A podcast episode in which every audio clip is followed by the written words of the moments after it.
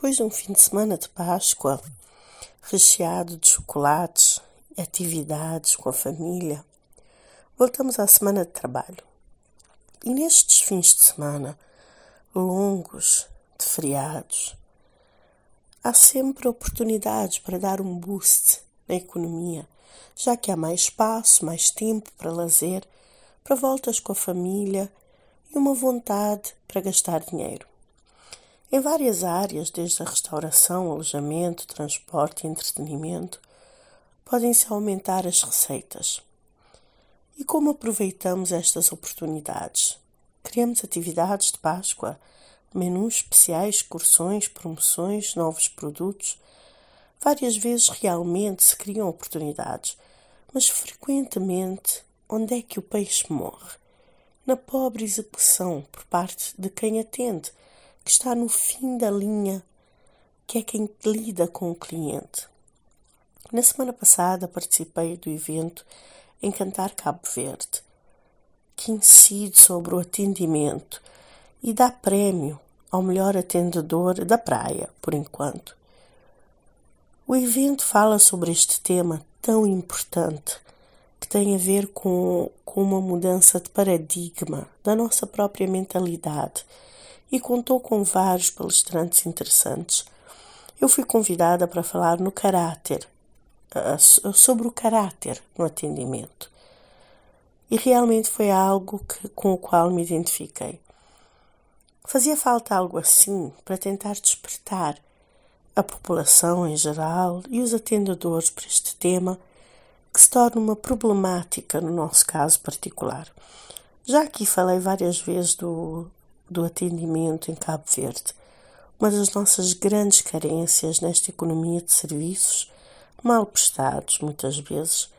A minha frustração com o nosso mau atendimento é grande, porque o mau atendimento chega a não ter lógica. É um descaso pelo cliente, utente ou paciente que não traz benefícios nem a este, que procura e paga pelos serviços, nem ao atendedor, que tem interesse em prestar o serviço competentemente e ganhar com isso, obviamente.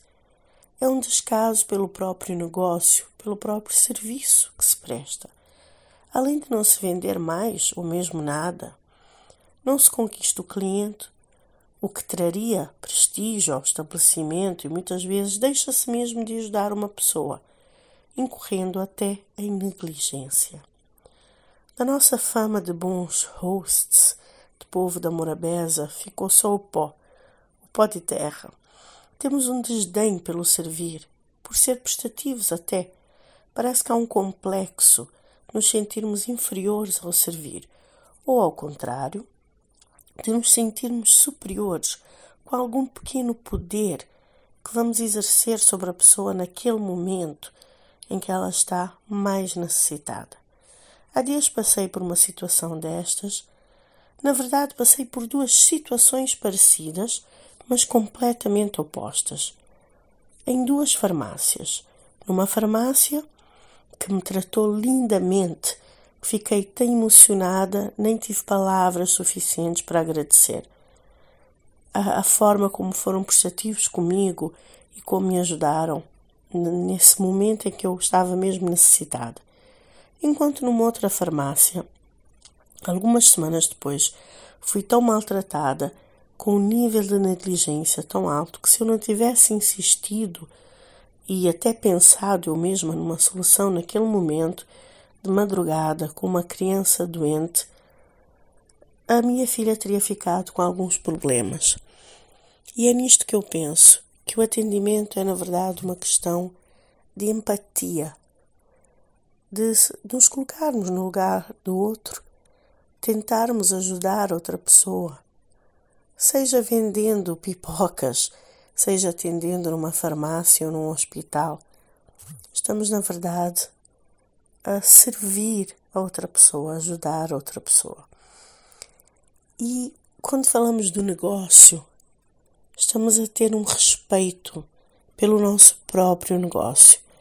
Mais uma vez, é uma questão de empatia, de caráter de humanidade e de prestigiarmos o estabelecimento ou, a instituição que nós estamos a, a representar no momento em que atendemos a pessoa.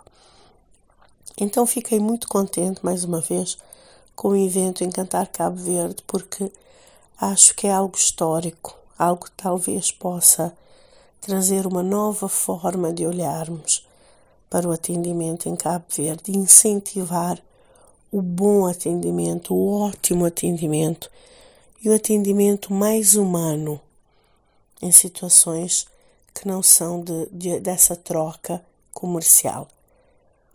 Uma boa semana a todos, com ótimo atendimento.